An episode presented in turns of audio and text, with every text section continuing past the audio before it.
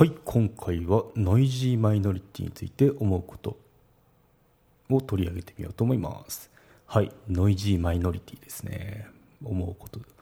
あるので取り上げてみようと思います。はい。そうですね。選挙選挙が終了しましたよね、でツイッターとか SNS とか、まあ、与党応援とか野党応援とかさまざまな、まあ、意見っていうのが飛び交ってましたね、で中には SNS フォロワーが何万人という有名人も出馬してで、まあ、その活動報告とかでなんかすごい支持を集めてんだって思ったんですけど、まあ、どうなったかっていうと、まあ、与党圧勝ででその方っていうのは落ちたりしてなんかあのギャップを感じるなと思ったんですよね。うん、なんかすごいこう人気があってああなんかすごいぞ。な見ててすごいぞって 思う方っているじゃないですか。でも蓋を開けるとなんだ大したことないなっていう事象とかあとまあテレビとかでもまあ取り上げられたりしてますよね。そういうのでなんでこういうことが起こる起こるのかなって思ったんですよね、うん、そう。でまあその与党圧勝に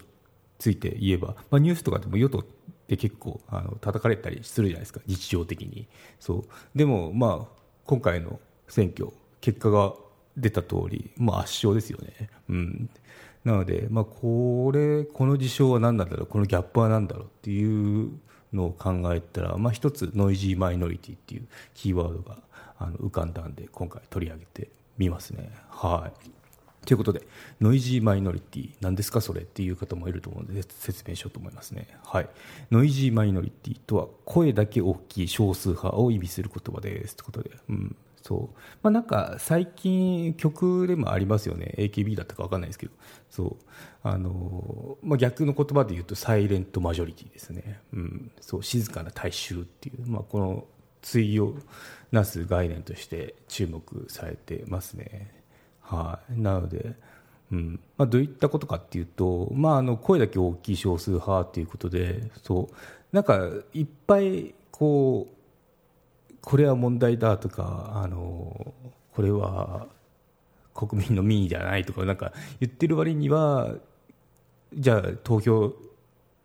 してみようかって言ってあの数を見ると全然そのそうは思ってないよっていうのが浮き彫りになったりとかするパターン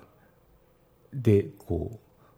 判明するみたいなとこありますよね。うん、なのでそうで、まあ、選挙とかだけじゃなくて、まあ、ネットの誹謗中傷とかでもあの出てきますよね。SNS でごく少数の発言者の意見がマスメディアに取り上げられ大きな炎上につながるといった社会的な問題に至る場合もありますこれ結構ありますよね。そのまあ、心ない言葉を浴びせられた女子プロレスラーがあの亡くなったりとかいろいろありますよね。うん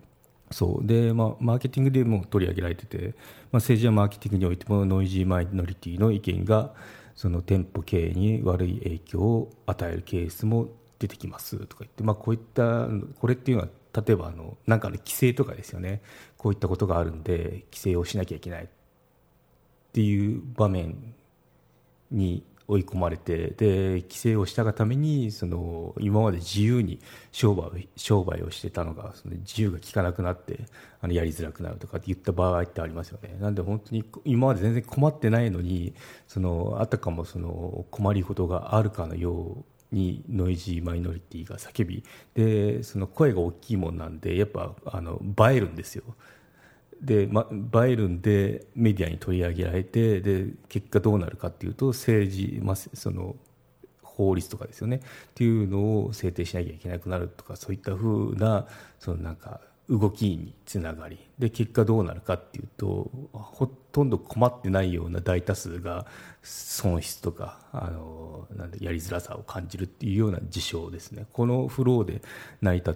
このフローが成り立ってしまうのであの本当に社会問題だなと思いますね。うんなので普通に今まで平和に暮らしたのにいきなりなんかあのこれが問題だって言って問題でもないことを問題にしてでじゃあなんか対処しなきゃいけないって、まあ、法整備とかなってきますよねそうなんでどんどんこう窮屈に追いやって追いやられてしまうっていうなんか本当に馬鹿げた話かなって思いますねはい。じゃあ今度ノイジーマイノリティじゃあどのくらいのマイノリティなんで人数のことについて話をしていきますね。はい。そうですね。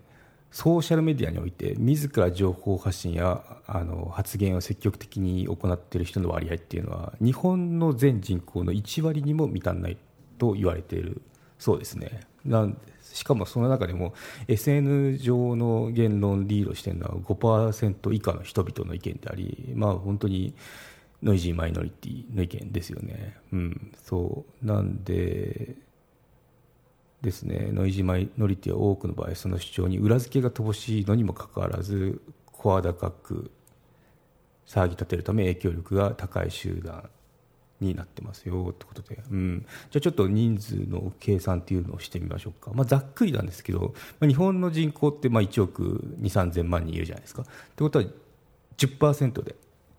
まあ、1200万人から1300万人ですよね。1200万人にしておきましょうか、うん、これがあの1割ですね。この1200万人っていうのがそのソーシャルメディアにおいて自分でこう何かあの発言をしている人の割合ですね、うん。はい、でその中でも SNS の議論をリードしているのが5%ってことなんで、まあ、60万人くらいですよね、うん、そうざっくり計算ですからね、もうあの赤ちゃんとかも入ってるんで、この数字っていうのは。そう。なので、さらに20、まあ、大体発言をしてるその層っていうのが20から50代ぐらいって定義をすると、もっと少なくなりますよね、まあ、でもマックス60万人くらいいるんだなっていうところですね。うん、そう。でちょうど選挙だったんで、いい数字があって、その20代、30代とか、この10年区切りで有権者数のその数っていうのが出てたと思うんですけどあれが1200万人か1500万人くらい、まあ、そのもちろんその段階の最大が多いんですけどその、まあ、大体そのくらい1200万人からまあマックスでも2000はいってなかったですよね、うん、くらいだとしましょう。で1200万人くらいにしておきましょうかね。となると20から50代ってことは20代、30代、40代、50代なんで4回 4, 4なんだろう。4階層。ですよね。ってことは1200万人計算だと4800万人ですよね。はい、でその中の1割ってことはあの480万人になりますよね。なので、まあ、SNS で発信している20代から50代っていうのはまあ大体480万人くらいいるのかなっていうところですね。はい、じゃあノイジーマイノリティ炎上騒ぎを起こしている方っていうのはどのくらいいるのって言われてるかっていうとそうこれがインターネット利用者数のわずか0.5%ですよっていう話ですね。うん、そうでじゃあそのインターネット利用者これちょっとさっきの数字はあのとまた変わった数字になるんであの忘れてほしいんですけどあと忘れてっていうか、なんか片隅に置いてほしいんですけど。そう。日本のインターネットって結構あの復旧してて、1億1800万人らしいんですよ、本当かっていう感じするんですけど、うん、まあ、そのぐらい使ってんだよっていう、まあ、こここももうそんななんだって、逆になんかびっくりしたんですけどね、まあ、これで計算しましょうか、これで計算して、まあ10%、1割で1180万人じゃないですか、で1%で118万人ですよね、じゃあ0.5%ってどうなるかというと、その半分なんで、まあ、59万人なんで、先ほどの数字とまあ大体同じぐらいかなって感じしますよね。うんなんで、まあ、大体、まあ、60万人くらいなのかなっていうふうに捉えればいいですね、まあ、1億60万人結構多いんですけどあの1億2、3000万人の中の60万人ですからね そう考えるとあの一番分かりやすい数字を出しましょうか。あの0.5%じゃないですか。ってなると、一学年、昔の中学生とか高校生の時を思い出してほしいんですけど、大体学年って、あの、300人、340人から400人いかないぐらいじゃなかったでしょうか。私の時が360人くらいでしたね。400いかなかったですね。うん。360人だったと思いますね。そのくらいでしたね。はい。ってなると、はい。学年、まあ、そのくらい360人しましょうか。60人いたとしたっても、その、じゃあ、騒ぎ立てているノイジーマイノリティ0.5%に当てはまる、当てはめると、1人ですね。はい。400人入れればやっと2人っていうレベルですね。はい。どう思いますこれ。話を聞く姿勢ってまあ大事なんですけど、1人2人以外、その400人の中ですね、1人2人以外全然困ってないわけですよ。だからわざわざ議論する必要ありますかっていうところにまで行っちゃいますよね、このレベルだと。うん、なので、こういうことなんですよね、ノイジーマイノリティって、あのその人口を引いていくと、うん、なので、まあ、確かにその少数派の意見っていう耳傾ける姿勢っていうのは大事ですけど、まあ、その本当に何かアクション必要なのっていうのはよく吟味しないといけませんよね。うん、380人の中であの379人っていうのは全然あの問題にもしないわけですよ、うん、1人は騒いでたっても。っていうようなあのことがこの普通に接するメディアのネットとかそのメディアの中で起きてるっていうことですね。これって結構あのなんだろう。損失だと思います 私は。そう。でも困ってないことにその時間を割いてるわけですよね。なんですごいなんか非効率だしあの本当に必要なのっていうのは思います、まあ、ものによりますけどね、もちろん。うん、なので、まあ、単純にその人口比でいくと、そういうことが起きてますよ、分かりやすい例えを言うと、1クラス、あの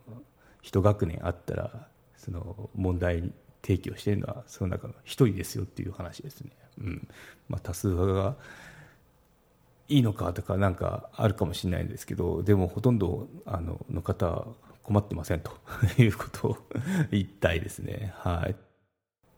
まこの件についてなんですけどサブスク会員にはちょっとあの実際にこうだったよっていうのもあのビジネスの場であの体験談っていうのを話していこうと思いますね。あの無料版の方はちょっとあのこういう感じで金曜っていうのはサブスク会員限定の番組っていうのをあの話してますので興味があればあのご登録のほどどうぞよろしくお願いしますということで今今回のまとめに無料版ですね。ここまでのまとめをいきましょう。はい。ノイジーマイノリティについてですね。ノイジーマイノリティとは声だけ大きい少数派を意味する言葉ですということで,、うん、で私の意見としてはノイジーマイノリティに翻弄されてはいけませんよ。学年340人から380人くらいであれば1人が問題提起をしているレベルですよと。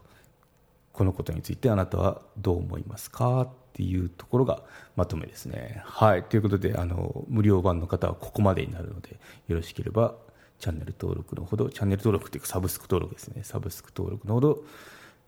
どうぞよろしくお願いいたします。ということで、切り替えをいたします。はい、ここまで。